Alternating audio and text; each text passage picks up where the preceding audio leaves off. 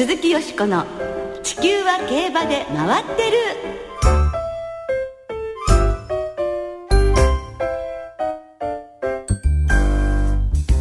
皆様こんばんは鈴木よしこです。お元気でいらっしゃいますか？地球は競馬で回ってる。この番組では週末の重賞レースの展望や競馬界のさまざまな情報をたっぷりお届けしてまいります。今夜もよろしくお付き合いくださいね。そして今日ご一緒していただくのは小林正美アナウンサーです。どうもこんばんは小林です。こんばんは。よろしくお願いいたします。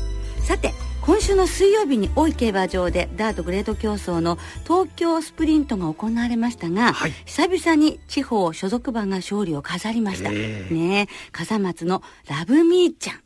強かったですね。強かったですね戸崎啓太騎手を背にしまして2着のセイクリムズンに半馬審査をつける快勝でした、はい。まあ、地方所属馬によるダートグレード競争の優勝は、ええ、なんと去年の10月のエーデルワイス賞以来ということで、JRA 勢の連勝27で止めたんですね。ラブミーちゃんが。はあ、まあ歴史的名品と言っていいと思うんですが、すね、ラブミーちゃんさすがですよね。はい。で、そのラブミーちゃんのオーナーは皆さんよくご存知、ドクターコバさんこと小林幸明さん。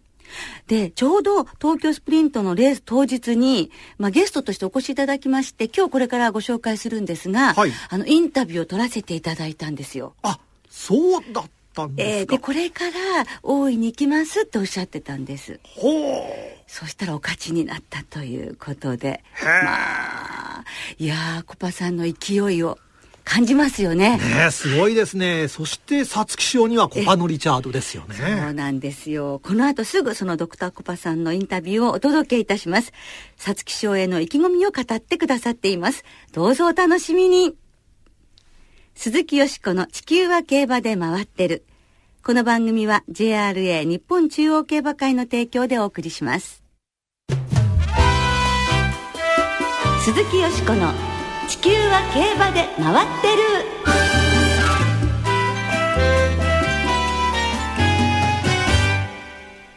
人生初のクラシック挑戦。ドクターコパさんインタビュー。ということで、はい、先ほどもちょっとお話しいたしましたが、皐月賞に相馬、コパノリチャードで初挑戦されます。馬主のドクターコバさんこと小林幸明さんのインタビューをこれからお届けいたします。はい。ドクターコパさんは来月お誕生日を迎えまして66歳になられます、うん、一級建築士馬主という肩書きもありますが。あ神主さん、はい、神主さんで馬主さんか。なんといっても日本に風水をひらめ広めたことで有名ですよね。そうですよね。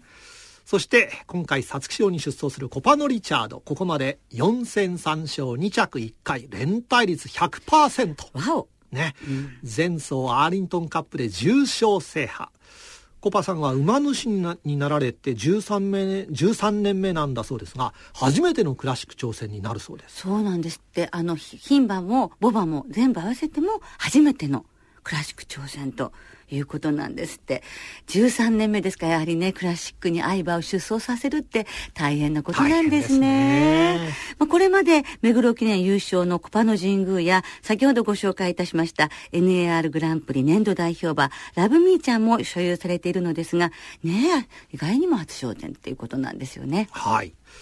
今年はあの所有馬を先週までに JRA で延べ27頭出走させまして9勝を挙げています。えー、3回に1回はお勝ちになってらっしゃる。そうですね、そして一昨日のラブミーちゃん、ダートグレード競争ね、勝って絶好調ですね。はい。ラブミーちゃんも勝つとこう盛り上がっていいですよね。そうですね。はい。本当にとにかく絶好調のその勢いなんですけれども今週の水曜日にお話を伺いました。コパさんのインタビューお聞きいただきましょういよいよ皐月賞が目前に迫ってまいりましたが現在のお気持ちはいかがですか？いや初めてね、ええ、あの春のクラシックに、はい、まあ相場出すもんですからこういう気持ちなのねっていう気持ちですね。やっぱりクラシックって全然違いますよね。違いますよ。だってあの若い頃からさ、ええ、ずっと見てきたレースじゃないですか。はい、はい、それもねオス馬の最初のね三冠レースですからねまあ、これに出せれば三冠の目もあるという意味で。うん、ほら吹かしてもらうとね。ええー、そうですよ。はい。勝ったらもう三冠馬のチャンスはもう。一番心配してるのは、はい、距離持たねえって言われてるのに、ええー、勝った時のダービーどうするかっていう問題が。でも気持ちとしてはそこまでお考えになってしまいますよね。勝ったらはい次のこと考えなきゃいけないよなって。だからあのそういうようなレベルの馬がいなかったから余計にどうしていいか分かんないよね。練習できてない。あ,、うん、あともう数日なわけですけれど、ええ、今週はどんな気持ちで今過ごしてらっしゃるんです？えっとオーナーに運がないと勝てないんであのオーナーの運を鍛えようということを考えております、はい、え例えば？毎朝神様にお願いする、はい、それから競馬場に当日つけていく指輪をクリーニングに出し神棚にあげ当日競馬場でリチャードの足に吹きかける塩を神様にお願いして、まあ、考えてみたら神頼みだけですけどね。でもオーナーというのはやはり祈ることしかとかそういうふうに、ね、あと食べることですね。食べること。ラッキーフード。はあ。はい、はい、何ですかラッキーフードは？あの当日は牛肉なんです牛肉。はい。ですからまあ行ったらあそこの牛丼屋に並んで えー、早めに昼はステーキ食べて、えー、いろいろ頑張ろうと。うん、牛肉っていうのは、力がつくっていうような意味なんですか？14日は牛肉なんですよ。そうか。今年全般ってことではなく、うん、はい。今年全般はご飯と日本酒と鶏肉。はい、はあ。本当にもうチャンスがある一頭だと思うんですが、コパノ・リチャード、あの前走、アーリントンカップ初重賞制覇ということになりましたが、はい、そのマイル路線に絞っていくっていう選択肢もあったと思うんですが、皐月賞に行くというふうにお決めになったのはどうしてですか、勝ったら行こうねと、あの、調教師とは話したんですね。ええ、ビュイクのあの優勝優勝インタビューで「なあ」って言ったからね。2回も3回も。何がノーなのったら距離持たない一体だよって他の記者の人たちが言ってた、ああそうですか。ただそれはね1000にしかかってない馬を2000はちょっと難しいかもしれないけど、ええ、いいんじゃないの？っていうところで、であの、宮先生もかなり強気にホラ吹いてましたからね。うん。ホラなんですか？ホラですよ。あれ二人で話してて、目いっぱい吹いちゃいなさいって俺が言っといたから、えー、目いっぱい吹いてましたね。えー、距離は大丈夫やって言って。えー、そしたらビッグがノーって言ってたから。ということで、えー、皐月賞ということになりますが、どんなレースを期待されますか？あの、この間、まあ、内田さんが、立東にゴールドシップのレースの前にねゴールドシップの調教をつけに行った時にリチャードに乗ったらしいんですよ。ええ、で降りてきて開口一番「言うこと聞かねえな」って言ったって。多分抑えられないと思いますよ。はい、で自動車で言うとさローギアとトップギアしかねえんだあの馬って。中間何もねえぞって言ったって。まあ分かりやすいといえば。なるほどと思いましたよ。だからこれをセカンドサードで走り出しじゃあ面白みないと思うんですよね。えー、で人気馬が全部中段よりも前目につけている馬ばっかりじゃないですかみんな多分だから横向いてけばやると思うんですよね騎手はね。はい、でそれでどうでしょうね4コーナー回って逃げてるわけですね。うん、はい、頭僕の頭の中ではね直線坂下で3馬身リード。はい。おいおい絶叫できればゴール前。はい。と思うんですよ。そうですね。はい、そして見事に親子制覇。あ、そうなんだ。そうですよ。ダイワメジャーは勝ってますからね。ダイワメジャーの、あの、皐月賞の1週間前かな？はい。10日前ぐらいに、に上原さんに初めて会ったんですよ。はい。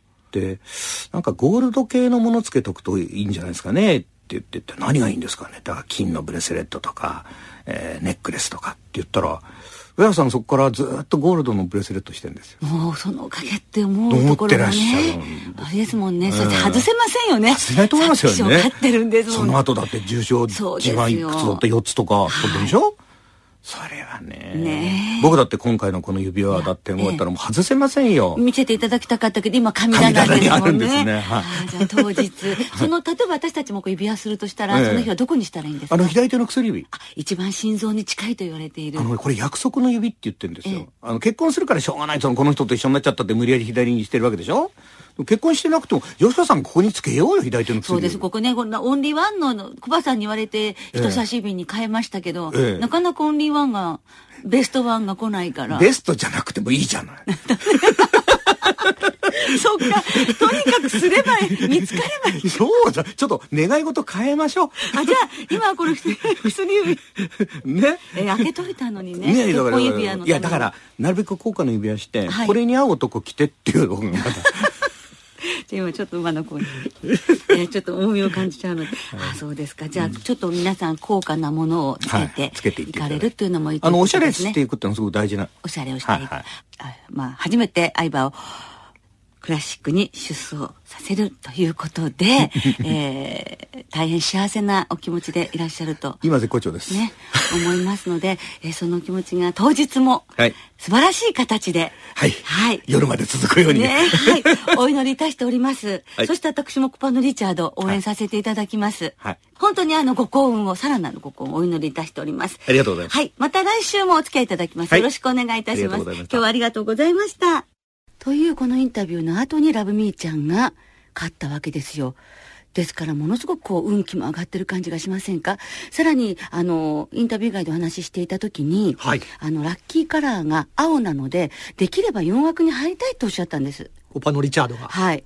そしたら見事4枠8番に入りましたのでん。もうやはり何かあり持ってらっしゃるんじゃないでしょうか以上皐月賞にコパのリチャードを出走させるドクターコパさんのインタビューをお送りいたしました。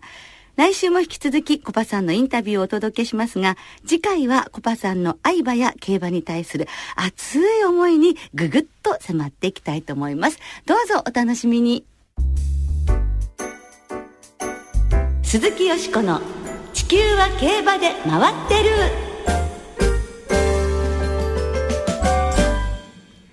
さてここからはあさって中山競馬場で行われる第73回皐月賞の話で盛り上がってまいりましょうはい。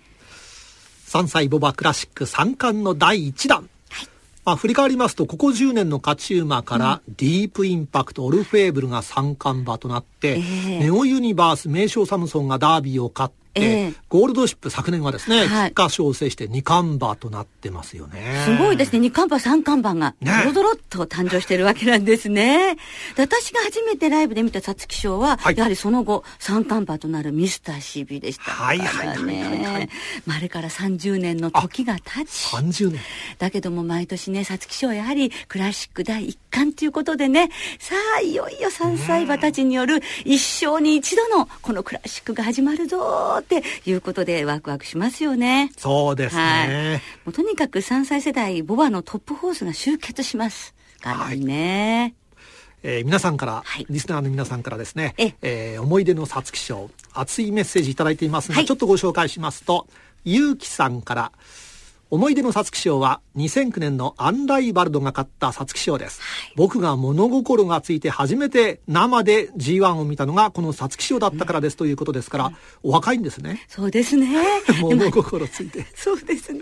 でもはや、やはり初めて見たレースは忘れられないですよね。そうですねこのアンライバルドってライバルがいないっていう意味で、うんだからそういう強さがね、ありましたもんね。はい。はい、ありがとうございました。さあ、それでは、よしこさんのはい思い出の皐月賞。はい。1991年、東海帝王が勝ちましたこのレースです。さあ先頭は横一線になってカデハブワイ東海帝王シンフォニスキー内粘るレガシー・オブ・ゼルダ4コーナーカーブから直線に向かって朝吉が間に突っ込んだ。最内はヤングシゲオ大外からは社交グレイド桜山東が突っ込んでくる東海帝王先頭さ高下で東海帝王堂々先頭社交グレイド社交グレイドが2番手に上がってくるのか。内からヤングシゲオダンスダンスダンスが突っ込んできた。さあ社交グレイドが東海帝王に迫るが東海帝王抜かせない。東海帝王強い。東海帝王ゴールイン。東海帝王です。堂々駆け抜けました東海帝王4コーナーで早々先頭。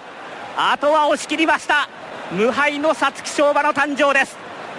父に続いて東海帝王父に続いて東海帝王です。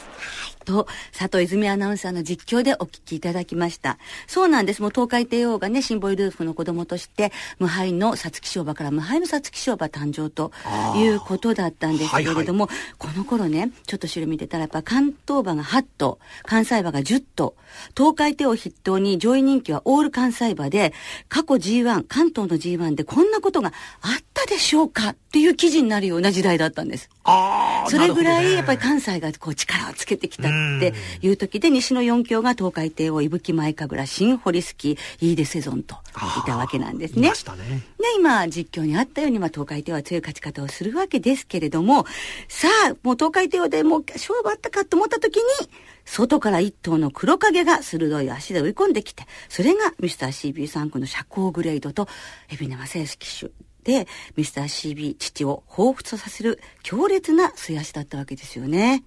終わってみまあ一番に届かなかったんですけれど終わってみればシンボリ・ルドルフの子東海帝王ミスター CB の子社交グレードと現役時代ライバルだった三冠馬の3区が1着2着という絵に描いたような結果にうわーって興奮したわけですよね。小林さんも。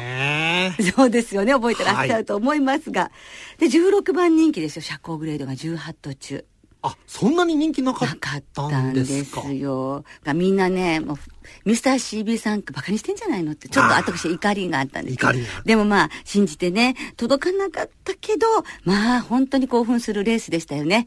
ドラマはまだ続いていて、はい、94年これから3年後ですね。90年の10月23日社交グレイドは東京スポーツ杯で3年10ヶ月ぶりの優勝するんですね、はい、その日がなんと昼休みに東京競馬場で東海帝王の引退式が行われた日なんですあ、そうでしたか。そうなんですよ。だから多分ね、草案所かどこかまあね、あの出張九州か分かりません絶対どっかで社交グレードは東海帝王の姿を見たと思うの。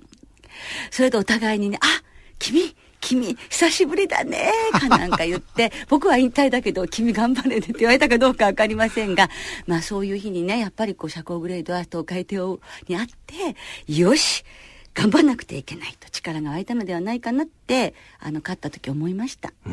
というドラマもございました、はい、この2頭のワンツーということで思い出で語らせていただきました、はい、1991年の思い出でした。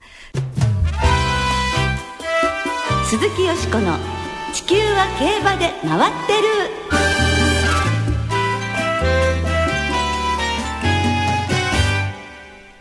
ここからは日曜日に行われる第73回皐月賞を展望していきますが、その前にちらっと先週の桜花賞。はい。1着に弟、クリスチャン・デムーロ騎手騎乗のアユサン。2着に兄のミルコ・デムーロ騎手騎乗のレッドオーバルということで、JRA G1 レース史上初の兄弟騎手によるワンツーフィニッシュの決着となりました。ねえ。まあ、あの、武兄弟のワンツーを予想していた人もいたかと思うんですが、はい、まさかデムーロブラザーズと。はい。そうでしたね。そして1、2着はともにディープインパクト3区。えー、これで初3区を送り出して以降、3年連続で桜花賞の勝利を飾ったことになりますので、ディープインパクトっていう渋馬もすごいことですね。すごいですね。まあ私は先週ね、あの生産者の上村清さんのインタビューをお届けしたクロちゃんこと黒船サプライズから名称マンボ、レッドオーバル、あゆさん、ローブティサージュと、来ました生まれんで。ですからまあ、縦目ということだったんですが、まあね、この大花賞組からまたオークスへという馬たちもたくさんいると思いますので、頑張ってほしいですよね。そうですね。はい。さあ、よしこさんの皐月賞、は？い、そうですね、皐月賞の展望に参りましょう。皐月賞は3歳馬による芝2000メートルの G1 ですね。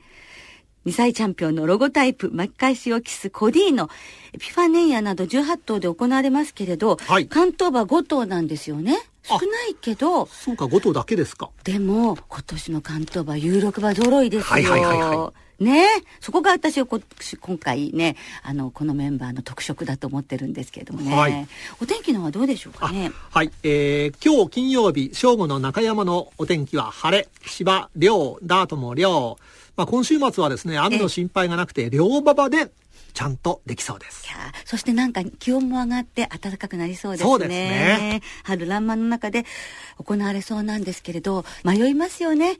で、やはり基本的に私は皐月賞とかクラシックというのは好きな馬を応援したらいいというふうに思うんですね。はい、でもとにかく去年のその3月に200頭近い馬のこう2歳馬を見せてもらった時に一番惚れて込んでしまったのがコディーノだったんです。もうその顔の良さ、それから醸し出す雰囲気、このコディーノこそ素晴らしい活躍をするのではないかと、もう無事に言ったらこのままずっとクラシックで応援しようともう心にすいません、去年の3月に決めてしまったので、そしてここまで本当によく来てくれましたので、はい、コディーノが本命です、はい、そしてコディーノもものすごいハンサムですから、今年はもうハンサムという顔のいい順に選んでみましたよ。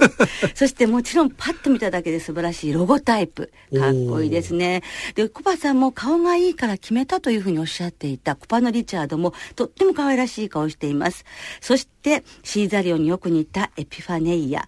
それから髪の笹原の表情もね、目もクリッとして、この馬も本当に牝馬みたいな可愛らしさがあります。そして玉もベストプレイ、チコ男らしいですよ。ということで、12番のコディーノから、まあ、内枠からいきますと、5番、7番、8番、14番、15番、生まれんで流させていただきます。はい。はい、小林さんは？あ、今朝のですね、スポーツ新聞に、はい、JRA の全面広告で、作家の村上龍さんがコラムを書かれている広告がありまして、これで何かヒントがあるんじゃないかと思いまして。なるほど。えー、理由だからドラゴンなんとかって馬は出てないなということで、うん、やはりあの、デビュー作で芥川賞を取った、はい、限りなく透明に近いブルー、ブルーだ !4 枠だロゴ体。本当で、あの、えー、ハイセイコのことを書かれてるんですよ。えー、昭和48年、ハイセイコが勝ったということで。はいはい、じゃあ、ハイセイコが勝ったその40年前の皐月賞は4枠が来たのかなと思ったら、えー、4枠7番がハイセイコだったんです。40年前。本当ですね。もう鉄板です。もしよかったら皆さん参考になさっていただきたいと思いますね。えそしておしゃれをして、ラッキーフード牛肉を食べてお出かけいただきたいと思いますね。すねえさつき賞を的中させて楽しい週末にしてください。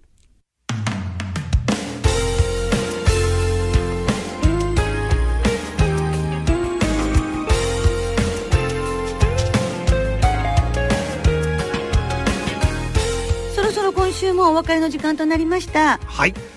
今週はですね、えー、中山阪神福島三条開催です、うん、そして明日土曜日は中山グランドジャン。プそして阪神ではダートの重賞アンタレスステークスが行われます。ね楽しみですね、はい、アンタレスステークスには昨年の JRA 賞最優秀ダートホースに輝いた日本ピロアワーズが今年初戦を迎えます、はい、また皐月賞当日のレースの後中山競馬場ではファンと騎手の集いも行われますので競馬場にもぜひお出かけくださいね。はい。さあここでプレゼントのお知らせです、はい、今日ご出演いただきましたドクターコパさんから開運の蛇の置物をいただきました。はい今年の干支の置物ですね。これを番組をお聞きの方5名の方に差し上げます。番組ウェブサイトの投稿フォームからお申し込みください。番組へのご意見ご感想もぜひお書き添えください。たくさんのご応募お待ちしております。お願いします。では週末の競馬存分にお楽しみください。お相手は鈴木よしこと。小林正美でした。また来週元気にお耳にかかりましょう鈴木よしこの地球は競馬で回ってるこの番組は JRA 日本中央競馬会の提供でお送りしました。